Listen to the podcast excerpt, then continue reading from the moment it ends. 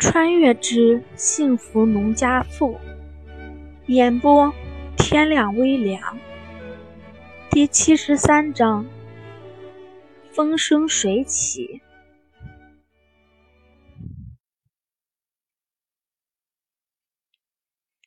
见惊动了俩老人，吴新慧又狠狠地瞪了陈香芝一眼，但是到底没继续再说。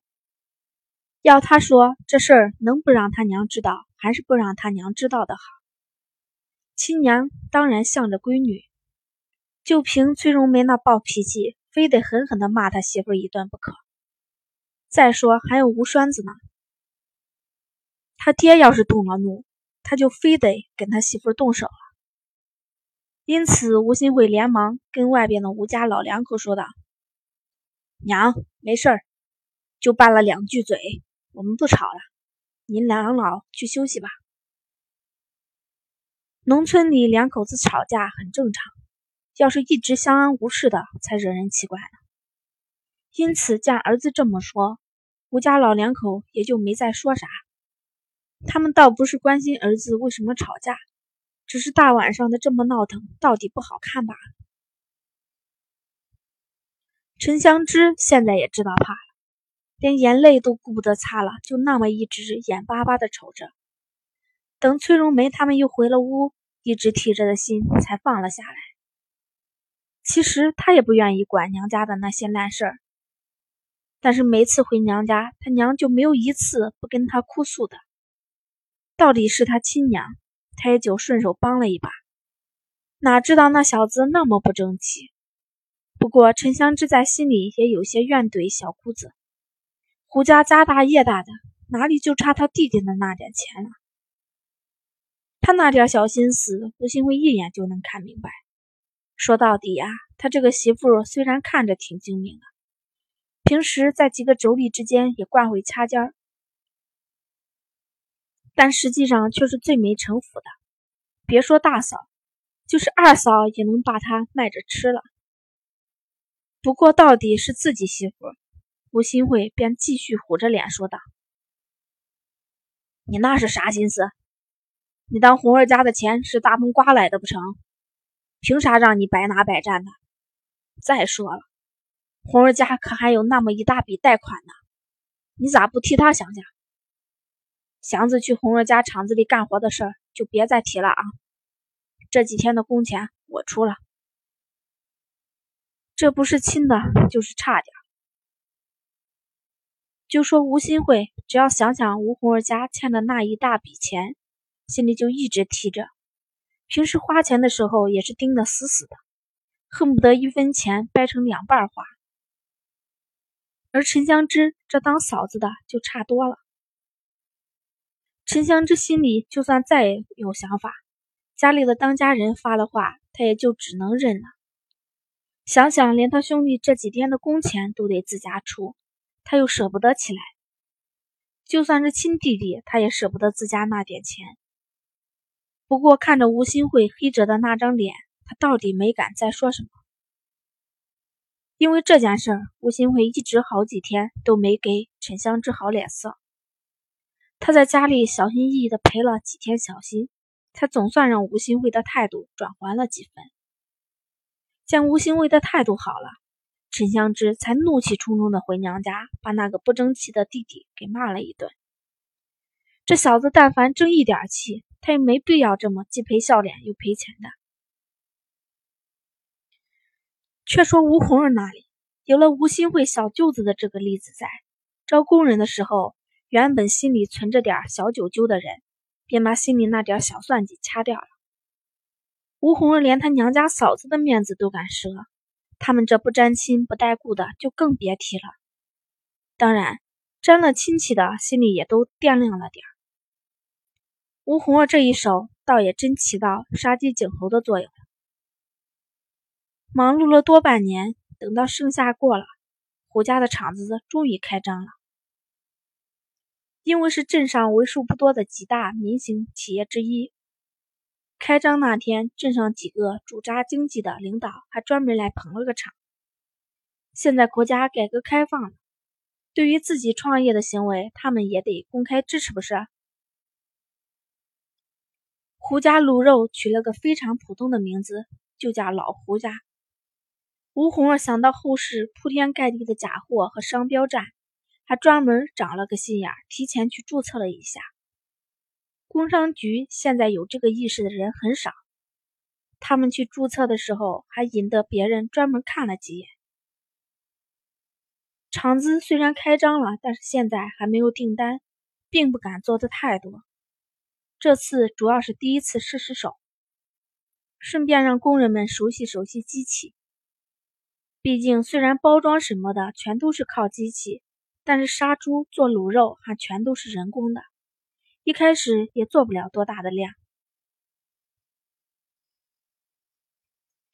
胡家的卤肉分为好几个部分，有卤猪蹄、卤猪耳朵、加猪头等几种，有放在真空包装里的，也有放在罐头瓶里的，当然也有没做保存加工直接新鲜卖的。而胡杏那个关了半年的店铺，也总算是重新开张了。不过现在里面的人已经不是胡杏儿两口子，而改成刚刚搬到镇上来住的胡家老两口了。九月孩子们就要开学，胡国栋费了番力气把家里三个孩子的户口弄到了镇上。今年正好胡杰上一年级，胡卓提前一年上学前班，注意丫丫也被送进了幼儿园。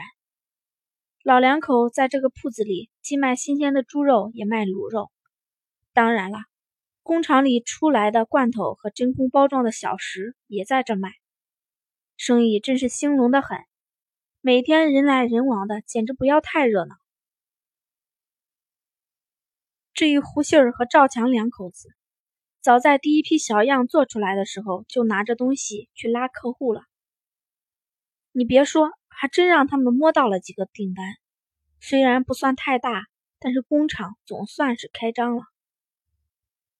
这时候的人都实在，里面放的也都是好东西，绝对不是后世的那种黑心商人可比的。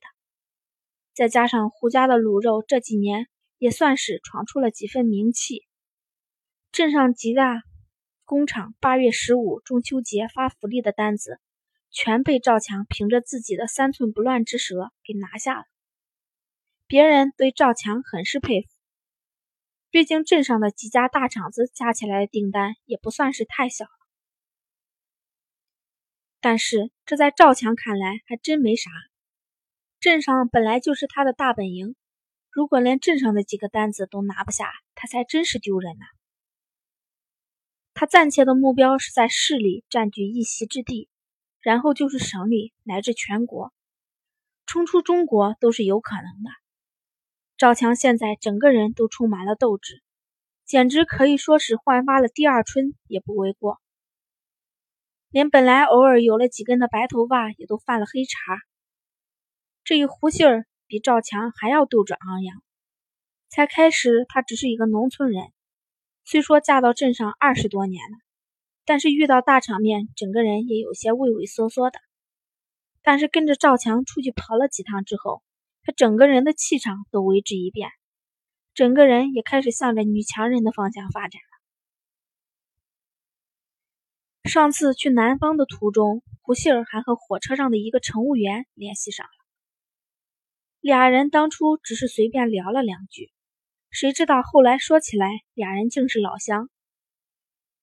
竟是这么有缘分，俩人最后竟然称起姐妹来。当时也只当是平常，但是时间久了，胡杏儿心里也有了自己的小算盘。这年头坐火车简直就是受罪，经常就是啃啃冷馒头，或者坚持到站点才能买点东西吃。路途短的，从家里拿上点东西就行了。要是一连坐上好几天，可就受了大罪了。火车上倒是有卖吃的。但是又贵又难吃，哪里比得上他们家的卤肉好？胡杏儿心里盘算，如果他们家的卤肉能在火车上代卖，这一传十，十传百的，全国这么多火车，只要一个买袋或者一个罐头吧，他就赚翻了。不过胡杏儿可不傻，虽然他给人家女乘务员平时姐姐妹妹呀乱称呼。但是真涉及到这种事儿，也不能贸贸然的请人家帮忙，因此他干脆就当是送东西给自家妹子尝鲜呢，顺便也借着女乘务员的名义，给了他几个相熟的朋友一点。因为只是在火车上偶遇遇到的，再加上胡杏儿表现的也就是给他尝鲜的样子，女乘务员倒也没有怀疑什么。见胡杏儿还大方的分给他的几个朋友。倒是很有面子，在心里又跟胡杏儿亲近了几分，觉得这个老乡还不错。其实他哪知道，胡杏这次坐这趟火车，纯粹是冲着他来的。事情跟胡杏儿预想的差不多。等过了没多久，那个女乘务员就私底下开始联系胡杏儿。不过她倒不是如胡杏儿想的那样，想在火车上卖。只是他们在吃的时候，火车上的同事看见了，这东西的确香得很。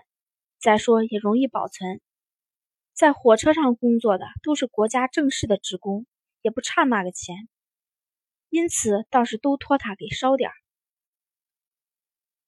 胡杏儿虽然心里有点失望，但是面上却笑盈盈的。毕竟时间长了，他碰的壁也不少了，这才算个啥？这哪能用钱买呀，妹子，你这不是打姐姐的脸吗？这都是自家的东西，你要多少尽管拿去。舍不得孩子套不得狼，现在胡杏儿也大方。要知道以前他可舍不得，这可都是货真价实的肉啊。女乘务员也不是那么厚脸皮的人，同事们托他买的，他当然是付了钱的。不过他自己那份儿实在顶不住胡杏儿的热情，并没有付钱。这么一来二去的，还真叫胡杏儿给弄成了。又一次，女乘务员再来的时候，便问胡杏儿：“他们的厂子规模有多大？正规不正规？能不能在火车上代卖？”见事情终于成了，胡杏儿心里激动的扑通扑通直跳。但是她还是强迫自己面上做出一份。正儿八经的样子，看妹子你说的，咱们这可是正规厂家，什么执照可都是办全了的，就咱们这商标也都注册了。不是我吹，我们老胡家的手艺可是祖传下来的。据说我们家先祖可是御厨呢。妹子要是不信，就去打听打听，镇上的人知道的也不少。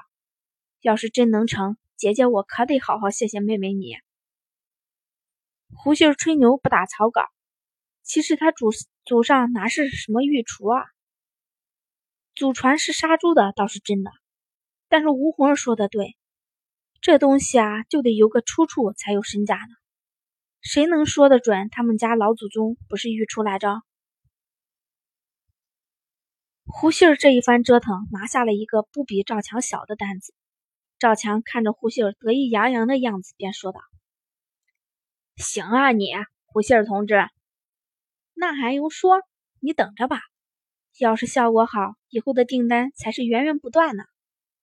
胡杏儿非常骄傲的点抬了抬头。第七十三章播讲完毕，谢谢大家收听。如果喜欢的话，就请动动手指点击订阅吧。